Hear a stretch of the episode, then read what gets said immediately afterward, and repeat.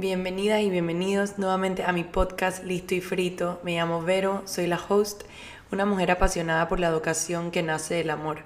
Me encanta escribir, leer, ir en hikes, estar en contacto con la naturaleza. Se me hacen fascinantes las montañas, variedades de árboles, plantas y animales y ver cómo coexisten entre sí. Quisiera que los humanos aprendiéramos a coexistir de la misma manera que las plantas y animales lo saben hacer. Y bueno, también amo los pancakes. En el episodio de hoy quiero hablar sobre la salud. La salud mental, emocional, espiritual.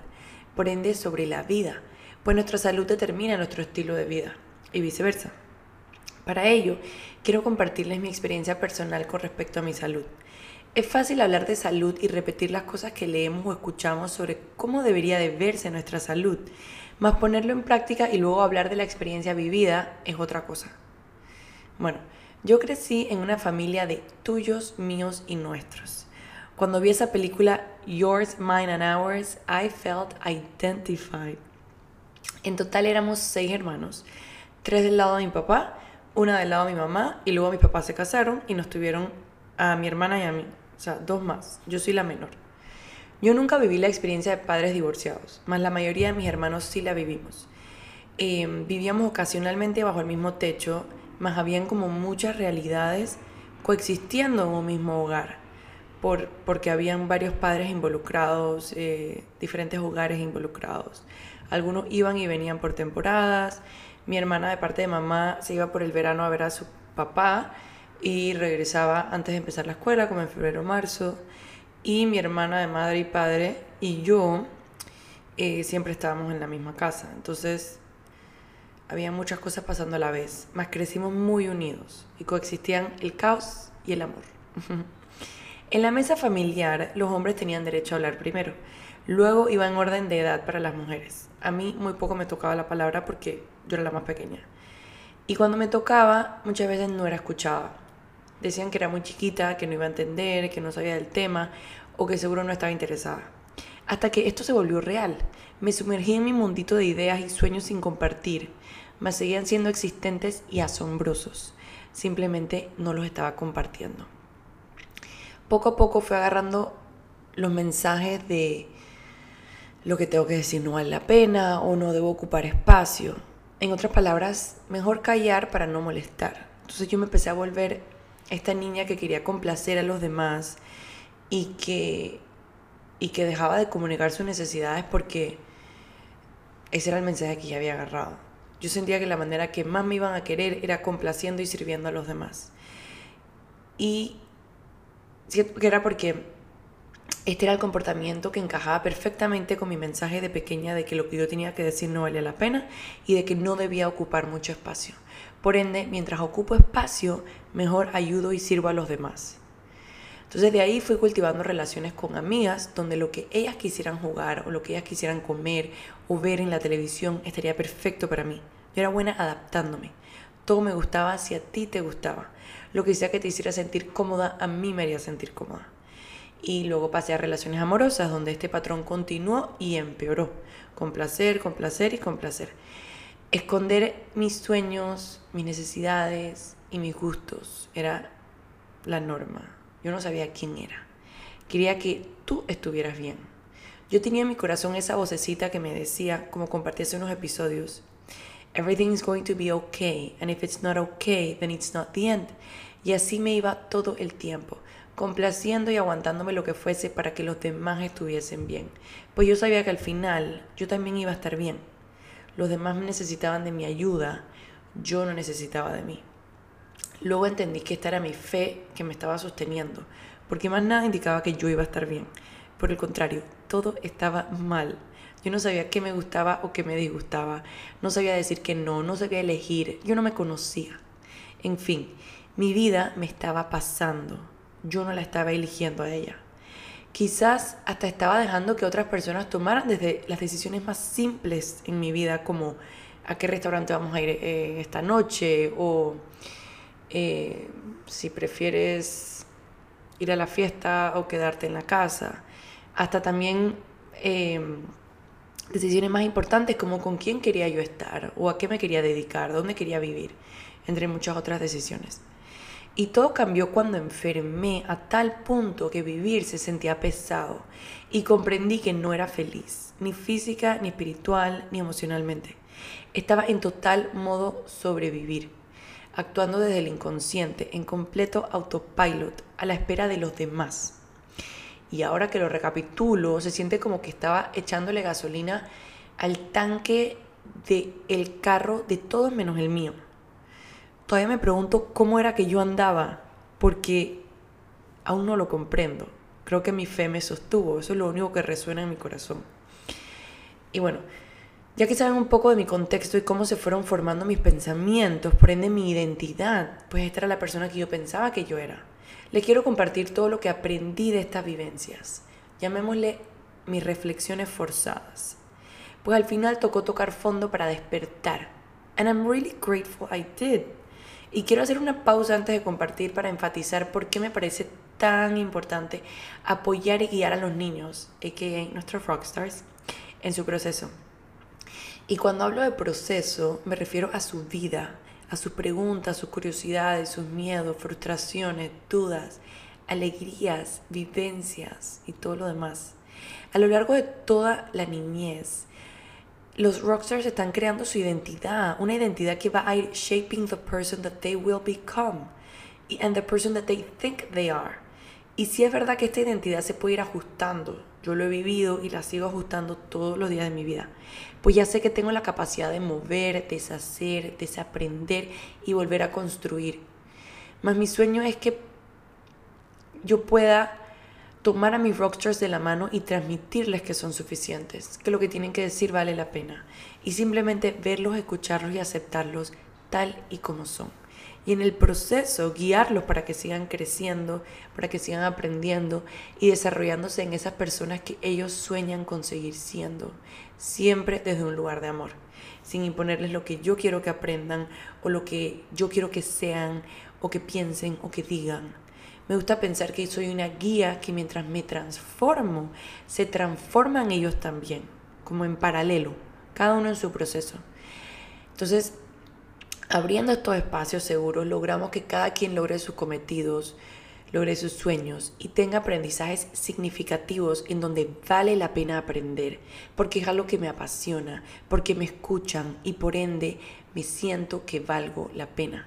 Como decía Fred Rogers, a love for learning has a lot to do with learning that we're loved. Y desde que escuché esto, em, lo entendí tan claro. ¿Cómo vamos a sentir que, que queremos aprender o que aspiramos a, a, ser alguien si no me aman? Si no hay amor, entonces yo, yo no valgo la pena. ¿Y de qué vale la pena que yo aprenda o yo sea... Eh, merecedor de, este conocimiento si, si no me quieren, si no valgo. Estas cosas coexisten. Entonces todo empieza desde el amor. Ahora sí, recapitulemos a mi reflexión forzada desde el momento en que enfermé a tal punto que no pude continuar, porque mi cuerpo físicamente no me lo permitió. Y hoy en día le agradezco diario por no dejarme vivir mi vida en autopilot, por ser sensible al ambiente, a las personas, al ajetreo y a todo aquello que no vaya alineado con mis intenciones, rooted on love, con crecimiento, con transformación, con querer el bien propio y colectivo. Muchos, muchos me dicen inclusive, ay no, es que a ti que no te cae mal, es que a ti que no te da alergia, a ti que no, aquí, a ti, a ti, a ti. Y antes me enojaba, bueno, primero me lo creía, era como que, ay sí, soy un limón, porque me decían que era un limón después me enojaba, como que, ¿qué les pasa? Y ahora nada más es como que, they don't even know. They don't even know that I am grateful for these things. They don't even know that I appreciate that my body speaks to me and that now I can listen. Y obviamente no es que queremos vivir en agonía todo el tiempo teniendo estos síntomas horribles y esa ya no es mi realidad. Em, pero yo quiero que mi cuerpo me hable y quiero escucharle del libro del doctor Carlos Aramillo que se llama El milagro antiestrés, saqué que la enfermedad es el esfuerzo que hace la naturaleza para curarte. Y estoy 100% de acuerdo. y para curarte no solamente de lo que físicamente tu cuerpo te está tirando, porque esa señal que tu cuerpo te tira va rooted on so many other things that have been escalating for maybe a long time. Entonces, eh, sí, soy súper creyente que, que, el cuerpo nos, nos avisa muchas cosas que quizás ni imaginamos. Por eso es importante la pausa y el juego para poder conectar con esas necesidades. Bueno, si se preguntan por qué empecé este episodio hablando de un pedacito de mi vida, de mis relaciones, de mis creencias, de mis prácticas y demás, claro que hay mil factores más de mi upbringing que no estoy mencionando aquí por temas de tiempo. Em, pero comparto esto porque quería que se posicionaran por un segundo en esta pequeña, que luego creció y cómo se convirtió en una adolescente y mujer que quería complacer a los demás. Quizás alguien se pueda identificar. Todos tenemos nuestras historias, and some of them overlap, but each one is unique. Ya hemos hablado de la codependencia en episodios anteriores y cómo es una trampa. Entonces digamos que yo caí redondita en esa trampa. And sometimes nowadays I still struggle with it. Mas no me doy plomo, me escucho, me abrazo y reviso mis intenciones para redireccionar mis acciones. Quiero que vean cómo lo emocional y lo físico están 100% atados. Es más, no fue que de un día de la nada enfermé y boom, no podía vivir mi vida como y corriente o como lo había estado haciendo todos estos años. Desde pequeñita, mi cuerpo me mandaba señales, me daban alergias espontáneas, se me apretaba el pecho, me daba asma, me daban ataques de pánico. Mi único rol no era complacer a los demás. Yo tenía varios otros y mi cuerpo me estaba tratando de avisar. Pero me quedaría horas de horas aquí hablándoles si les compartiese todo. Por eso, hace unos años decidí escribir un libro que ahorita lo tengo medio en pausa por otros proyectos que estoy trabajando, pero algún día saldrá cuando le toque todo su debido tiempo. Y en este libro entro muchísimo más en detalle sobre este tema y sobre otros ejemplos personales em, que creo que muchos se van a poder identificar. Y just like learning how to tune in with our body. Por el momento voy a compartir por aquí lo que salga hoy. Entonces, tenía mi crisis de estómago, como yo le llamaba, crisis de panza porque tenía muchas alergias a alimentos que se manifestaban en el estómago y todo el tracto digestivo. Tenía también rachas en la piel, apretones de pecho, entre otros síntomas. Entonces me llevaban al médico y los médicos me daban antibióticos, me daban corticoides, em, entre muchos otros tratamientos y otros exámenes y cosas. Al rato se me acababan las medicinas o ya pasaba demasiado tiempo y regresaba lo mismo. Entonces volví a ir al médico y nuevamente misma historia. A veces cambiaba el médico inclusive, pero los tratamientos se mantenían bastante constantes. Lo que pasaba era que yo seguía numbing the pain con estos medicamentos sin tener espacio para siquiera pensar en cómo me sentía emocionalmente o pensar que era una opción, que la que se sentía mal era yo, no los demás. Y no hablo de mal físicamente, hablo de mal emocionalmente porque yo estaba acostumbrada a mantener la fiesta en paz. Aquí importaba más lo que los demás tuviesen que decir y a que los demás estuviesen bien. Estar mal para mí no era una opción, jamás lo imaginé posible. Para no alargarme, llegué al peak of the mountain, al climax o like the turning point, cuando cada 10 días más o menos me despertaba en la madrugada a vomitar sin parar. Esto me empezó en eh, mi último año de la universidad. Llegué a tal punto que en muchas ocasiones terminaba en el cuarto de urgencias para que me hidrataran porque vomitaba por horas. Para mí esa era la manera física de mi cuerpo de decirme que quería que hablara, que quería que soltara todo aquello que había tragado y guardado por tanto tiempo, que no quería que me despertara a mi rutina diaria, porque quería que por primera vez tomara una pausa y me diera algo a mí, pues me necesitaba a gritos. Yo estaba tan enfocada en tapar mis síntomas que no me daba cuenta que ellos tenían tanto que decirme. Y ni siquiera a nivel físico. Era a nivel emocional. Pero como no quería escuchar y no quería sentir más bien estas emociones, then I would keep numbing my pain. Y mi cuerpo me estaba gritando físicamente para que me fuese imposible no escuchar esta vez Entonces ahí fue donde todo empezó a cambiar. Y ahora entiendo que el cuerpo como mecanismo de defensa enferma, ya que es la única manera en que nos permitamos tomarnos un descanso, al menos para muchos, yo me incluyo, como si solo así podemos aceptar que merecemos ese descanso. Y bueno, luego de ir a varios gastroenterólogos y hacer múltiples exámenes fuera y dentro del país, renuncié a todas estas respuestas que parecía que estaban previamente escritas para como repartírselas a cada paciente que llegara con el mismo síntoma. Me dediqué a ser mi propia médico de cabecera. Empecé a conocerme, a entender lo que necesitaba, a leer mucho sobre el tema, a informarme. Tuve la orientación de muchos médicos funcionales y de familiares que me apoyaron. Otros no entendían.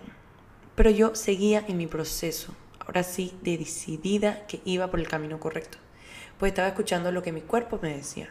Y no es que dejé de vomitar o de tener alergias o el pecho apretado de la noche a la mañana. Eso fue poco a poco y fue un proceso. Es más, aún se me aprieta el pecho ocasionalmente. El resto de los síntomas diría que sí los despedí y son ausencias que agradezco, porque las despedí con gratitud, pues vinieron para enseñarme muchísimo sobre mí, sobre mi entorno, sobre mi vida y sobre el mundo en general. Como dije anteriormente, yo no quiero dejar de tener síntomas. Yo solamente quiero aprender a escucharlos para entender dónde y qué debo ajustar. Los síntomas son señales. Ahora reconozco que siempre hay cambios y que en los cambios debo poder adaptar mis hábitos, adaptar mis creencias y mi estilo de vida. Yo agradezco que mi cuerpo me hable. Y definitivamente que agradezco que me hable más con un apretón de pecho que con una crisis de panza, como yo lo llamaba, pero no es como que puedo elegir de qué manera me hable, así que me hable como quiera. Yo voy a estar acá escuchando. Entonces, ¿por qué les cuento mi historia?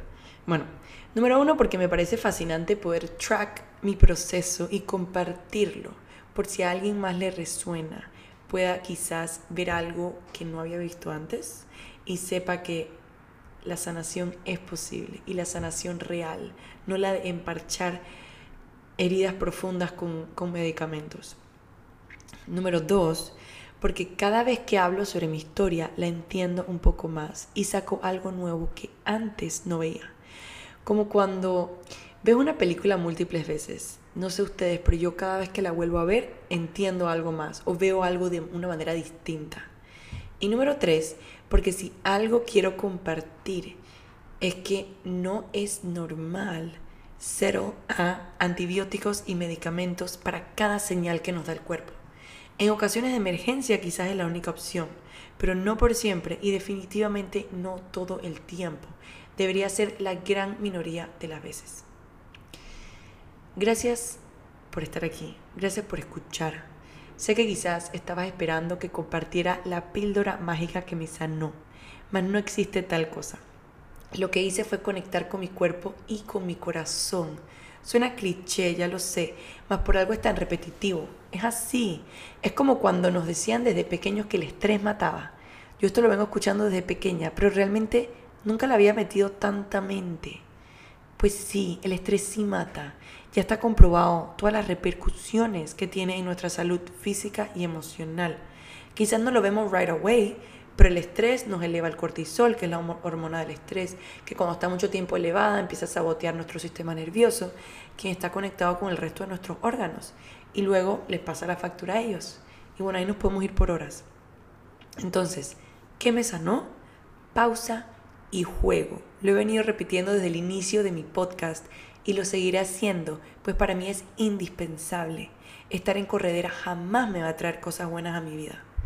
No mi y la pausa y el juego siento que pueden ir a través de generaciones. Eso no tiene que ver con qué está pasando en el mundo, eso no tiene que ver con cuál fue la última ciencia que se descubrió. La pausa y el juego nos va a poder ayudar a conectar con nuestras necesidades y a darnos a nosotros para mejor entender qué necesitamos, qué está pasando, cómo ajustar, en dónde.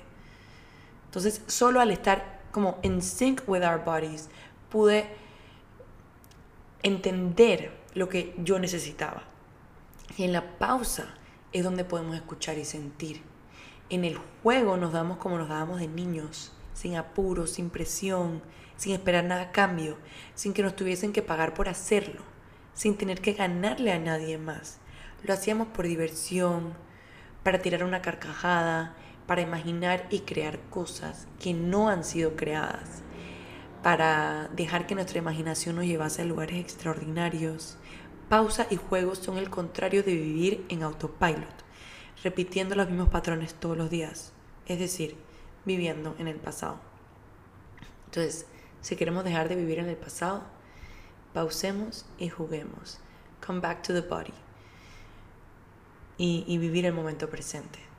Cuando yo pausé y me di más tiempo de juego, comprendí que estaba viviendo la agenda de los demás, que no sabía si me gustaban los tacos con o sin picante, no sabía si me gustaba dormir con o sin tele, no sabía si prefería el pasillo o la ventana, no sabía si quería comer carne o pollo, si quería bailar en una boda o sentarme a conversar, si disfrutaba más de la playa o las montañas, si quería salado o dulce, si quería que me llamaras por videollamada o prefería dormir pues estaba cansada, si quería ir al cine o a los bolos, en fin, we get the message.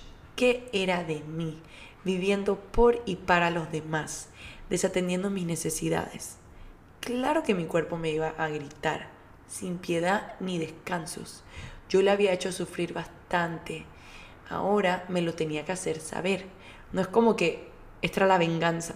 No, me lo tenía que hacer saber. Igual de fuerza que yo le había hecho callar.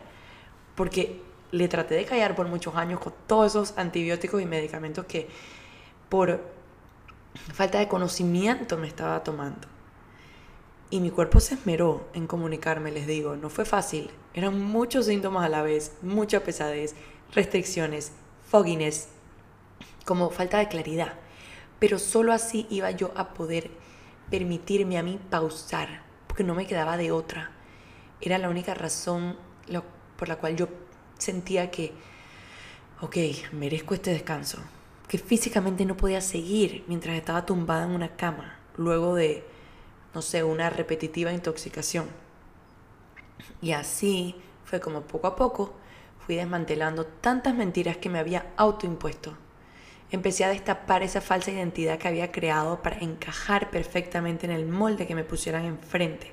Yo estaba hecha como de masilla, podía encajar donde me pusieras, porque in the back of my mind tenía esos mensajes de lo que yo tenía que decir no valía la pena.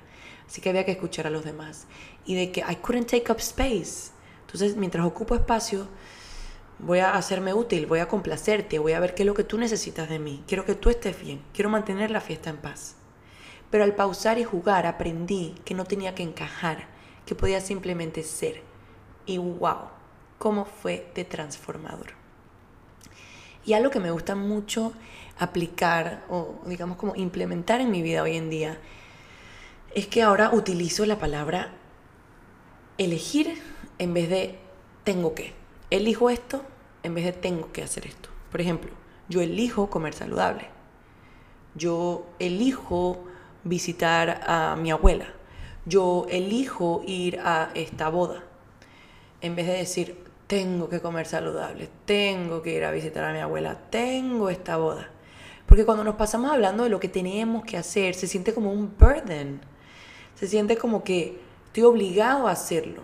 Y cambia mucho el tono en el que yo siento las cosas que hago en mi vida cuando hago, hago el switch a elijo. No tengo que hacer ejercicio, elijo hacer ejercicio porque me amo y quiero lo mejor para mí. El otro día yo estaba con mi abuela y otras señoras que estaban comiendo comida china y me ofrecieron, habían pedido delivery. Y me dicen, ¿quieres de estas dumplings? I don't know, no me acuerdo. Y luego mi abuela me dice, ah, no, tú no puedes comer estas cosas, ¿verdad? Y yo le dije, sí puedo, abuela. Elijo no comerlas. Y se sintió tan bien, pues me di cuenta que muchas de las cosas que hoy en día ya no hago no son porque no puedo, sino porque elijo no hacerlas. Por mi salud, porque ya ni me provocan, porque estoy en sintonía con mi cuerpo y elijo lo mejor para mí. Esto no significa que siempre le doy lo mejor, más trato de hacerlo la mayoría del tiempo y para mí de eso se trata, de lo que hacemos la mayor parte del tiempo, porque no todo va a ser siempre como, esperáramos, como, espera, esperamos que sea. Em, pero sí cambiar ese tengo que por el hijo y cuáles son las cosas que estoy eligiendo en mi vida. Yo elijo seguir jugando y pausando y por siempre elijo seguirme transformando. Ahora, en mi agenda, a mi ritmo y disfrutando de mi proceso. Ahora mi vida no me pasa, ahora yo la elijo a ella todos los días, con amor e intención. Y claro que esto no significa que quiero controlarla, la dejo ser, más la dejo ser a conciencia y siempre en manos de Dios. Bueno, listo y frito. Eso fue todo por hoy. Gracias por estar aquí, por hold this space with me y respetar lo que aquí se comparte. Espero sepas que lo hago con todo mi amor, sin imponer, comparto y disfruto. Espero tú también lo hayas disfrutado. Nos vemos la próxima semana.